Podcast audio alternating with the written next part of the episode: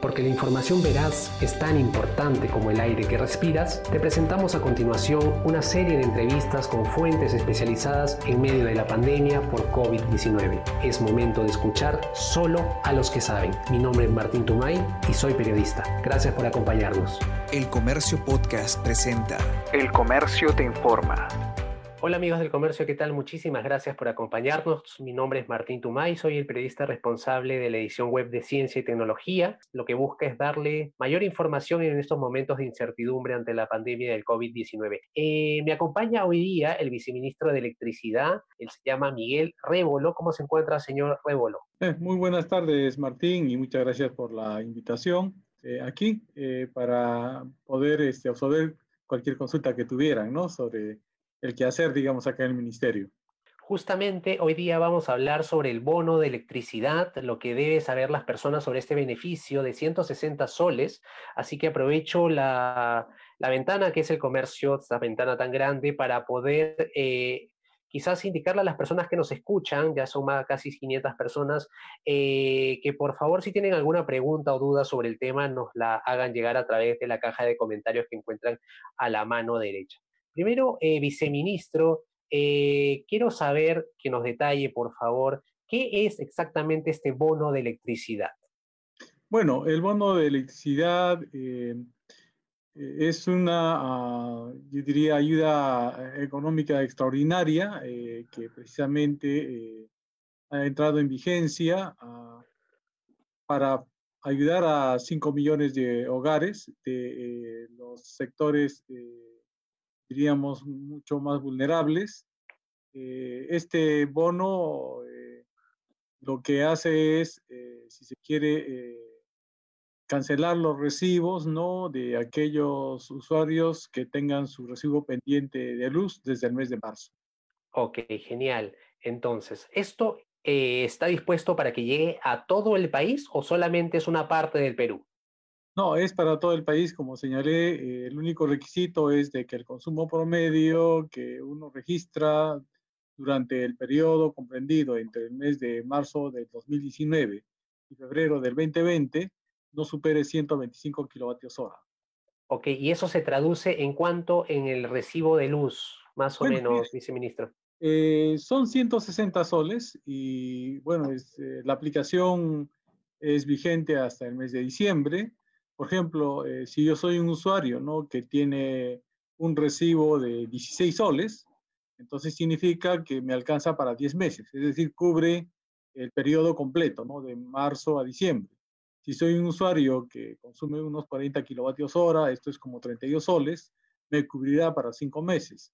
Y si soy un usuario que, por ejemplo, eh, mi recibo es de unos 65 eh, soles, me alcanza, digamos, para dos meses y medio.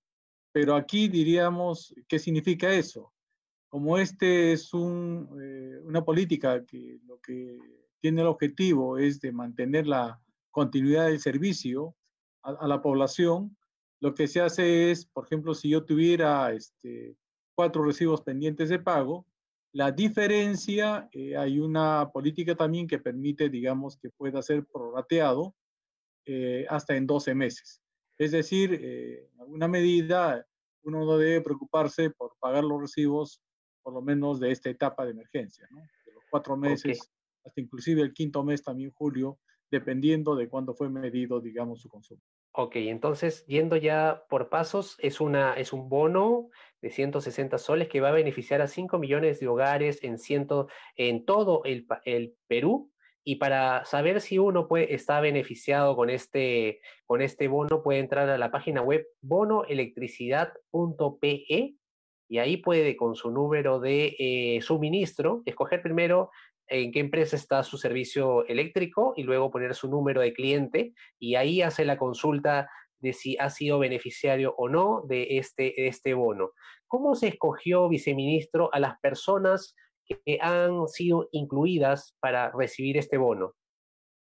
Bueno, eh, como había señalado, está orientado a la población vulnerable, es decir, a los eh, hogares ¿no? que eh, se encuentran en los niveles socioeconómicos E, D y C. Para ello se tiene una secuencia de focalización La primera, lo que ya había señalado, el promedio no debe superar, digamos, 125 kilovatios hora. La segunda es que en los meses de enero y febrero mi consumo no debe superar 150 kilovatios hora. Esto se ha hecho porque hay muchas eh, personas que tienen casas de playa, que solamente se ocupan, digamos, en los meses de playa. Como usted comprenderá, si uno hace un consumo promedio de un año, eh, se oculta, vamos a decir, que estas son casas de playa. Es por eso que si uno verifica los meses de enero y febrero, los meses donde hay más concurrencia y más consumo en las casas de playa, entonces uno eh, realmente eh, termina retirando del padrón aquellas casas porque se supone que son, los dueños tienen alto poder adquisitivo, ¿no? Ese es un poco el objetivo.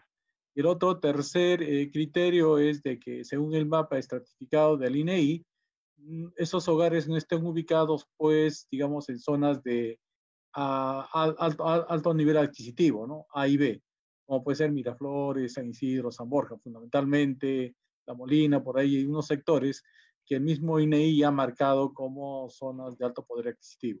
Entonces, con estos tres criterios, nos aseguramos que este subsidio realmente, digamos, llegue a las personas que lo quieran, ¿no?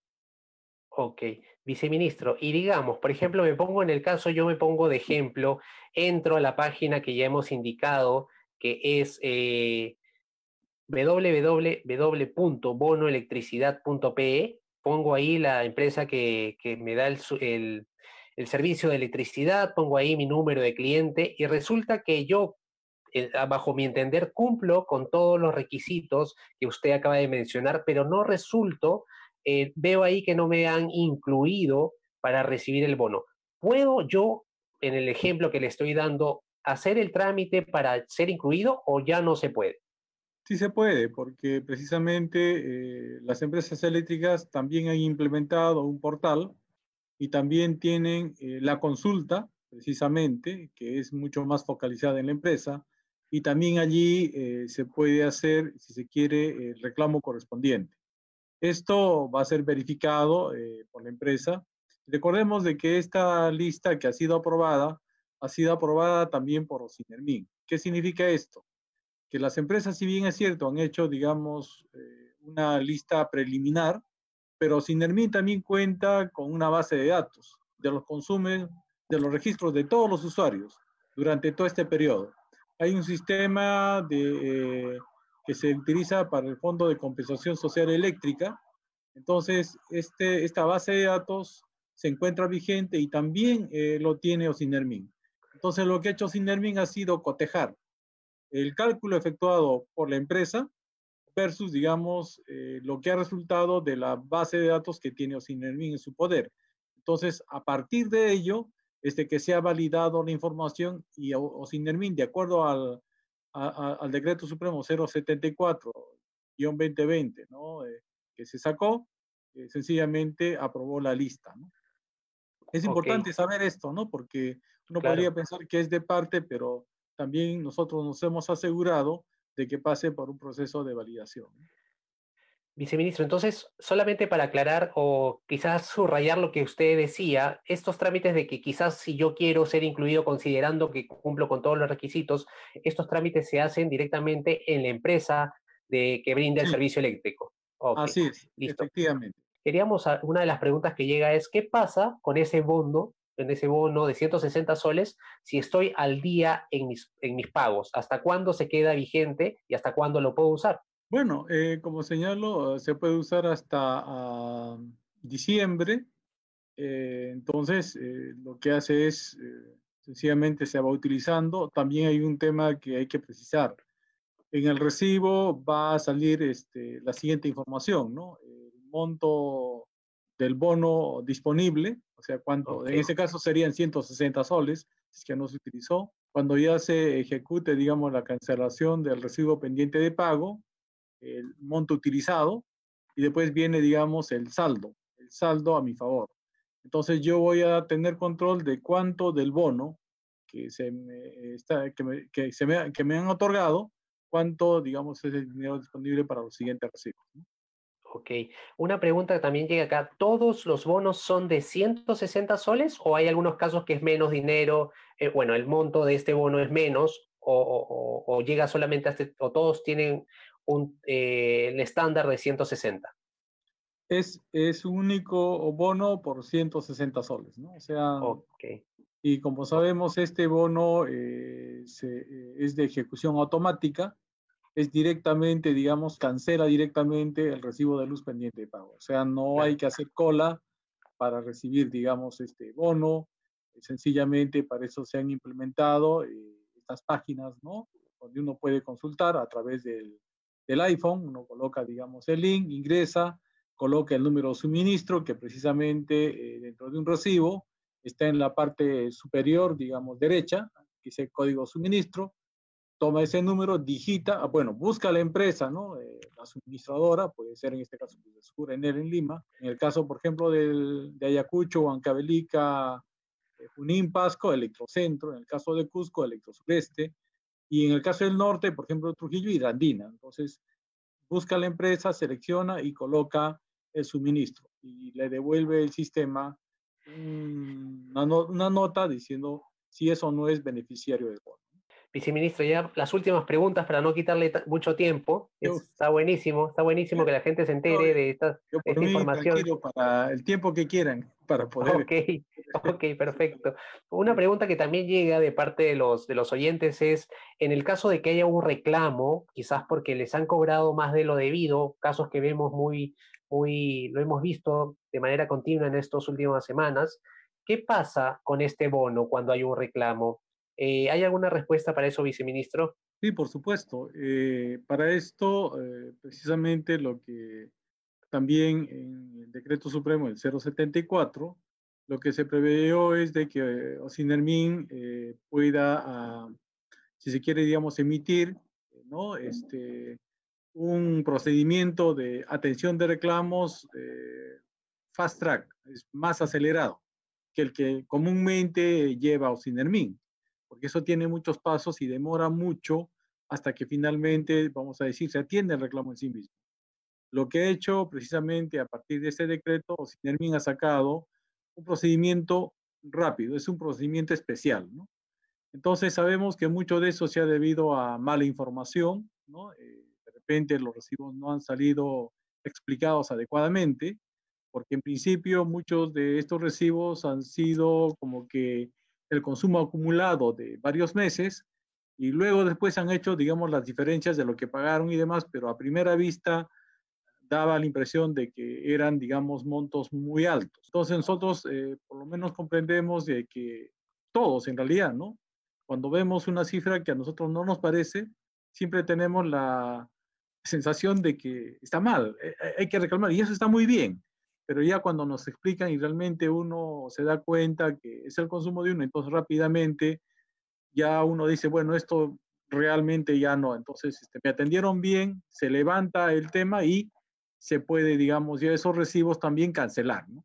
Entonces justamente eh, lo que no se quería era que se piense de que este bono era para que se paguen los recibos que estaban en reclamo que no estaban siendo consentidos, digamos, por los usuarios. Aquí realmente lo que se quiere es que todo sea transparente y todo tiene que ser, eh, diríamos, eh, digamos, tomando, digamos, todas las, eh, yo diría, prevenciones necesarias para que uno sienta que efectivamente me están cancelando un recibo que yo considero que es legítimo y que está bien emitido. Me llega una pregunta también que es, ¿desde cuándo se aplicará el bono que menciona, el bono de electricidad? Ya está siendo aplicado ya a partir de la facturación del mes de agosto. De hecho, que según los ciclos de facturación, hay recibos que se están emitiendo ya. Entonces, ya se está aplicando en este momento. Según pasan los días, ya se están emitiendo. Justo estamos este, solicitando a las empresas que nos informen cuál es el nivel ya, digamos, de aplicación, digamos, del bono, pero entendemos de que hacia fin de semana habríamos este, aplicado prácticamente ya a un casi un porcentaje muy alto, digamos, ya de los recibos.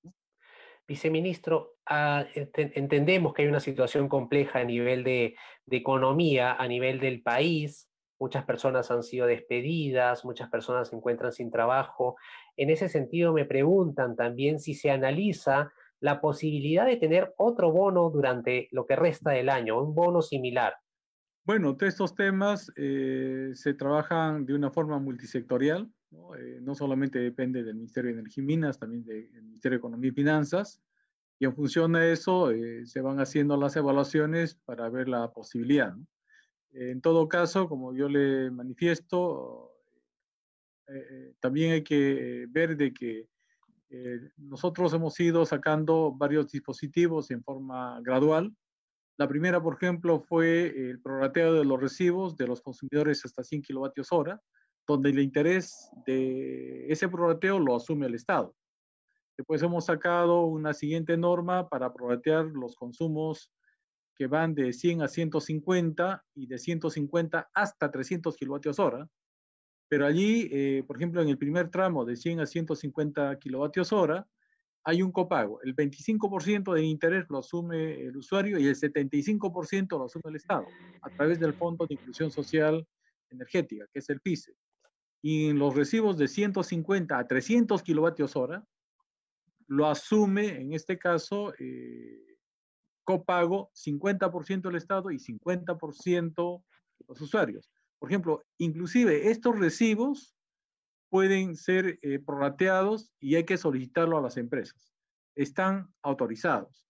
Entonces aquí, como se entiende, como es un copago, no puede ser casi de aplicación automática, o sea, el usuario lo tiene que pedir. Entonces puede prorratear estos recibos que han estado, por ejemplo, en la etapa de emergencia, pues, fundamentalmente marzo, abril, mayo, junio, se pueden prorratear, diríamos, hasta en 12 eh, meses, dependiendo, digamos, de cuál es la cantidad de meses que acuerden, digamos, con la empresa. Pero ese dispositivo también se dio. Y este tercer último, que es mucho más, diríamos, al bolsillo del usuario, el 260 soles. ¿no? Con ello, realmente, precisamente lo que se quiere es de que el usuario no se preocupe por pagar ese recibo y más bien el dinero que tenga sirva, digamos, para comprar, digamos, alimentos o, salud o medicina o lo que fuera, pero ya no se preocupe, digamos, de pagar el recibo de luz. Esa es la intención, digamos, justamente del bono. Genial, viceministro. Eh, finalmente, el, 3 de, el último 3 de marzo veo ahí unas declaraciones de usted que indicaba que el decreto supremo que aprueba las disposiciones para facilitar el desarrollo del mercado de vehículos eléctricos e híbridos y su infraestructura se publicaría en abril próximo. Esto lo dijo el 3 de marzo más o menos, luego llegó el 15 de marzo tan, tan mencionado que todo el mundo recordará. Queríamos saber si este, este decreto que justamente usted mencionaba, que se publicaría en abril próximo, que ya incluso ya pasó, eh, ¿se llegó a publicar o de qué manera ha afectado el tema de esta, de, de, de, aprobar las disposiciones para el tema de los vehículos eléctricos e híbridos en el Perú? Bueno, mire, eh, nosotros eh, seguimos con el decreto supremo, ha pasado por diríamos, distintas instancias, porque sucede que no es un decreto únicamente sector, sino como es un tema transversal, es multisectorial, hemos tenido que trabajar con, con Produce, eh, con MINAN, eh, con, con, con, PCM, con Justicia, con el MEF, entonces ha sido un poco transversal. Y felizmente ya este, está pronto, digamos, ya a que esto eh, se pueda emitir. Espero que en la próxima entrevista, si fuera el caso, ya estaríamos comentando ya, digamos, sobre la publicación. Pero hemos avanzado, eh, hemos estado avanzando en diversas normativas, como comprenderás, nos ha tenido, hemos estado bastante eh, dándole prioridad también, diríamos, ¿no? En el tema de estos decretos. Y para nosotros, evidentemente, estos temas que estamos conversando de apoyo directo, digamos, a los hogares, ha sido fundamental y allí, digamos, ha ocupado mucho nuestro tiempo porque hemos sacado, en este caso, este, tres decretos supremos, eh, perdón, tres decretos de urgencia y también hemos sacado un decreto supremo, que es el nuevo reglamento de la Ley General de Identificación Rural, que también va a cambiar, digamos, de la forma como vamos a cerrar las brechas, digamos, en el sector rural. Entonces, hemos tenido un trabajo intenso y lo seguimos teniendo en bien, digamos, de, de, de todos los peruanos. Claro.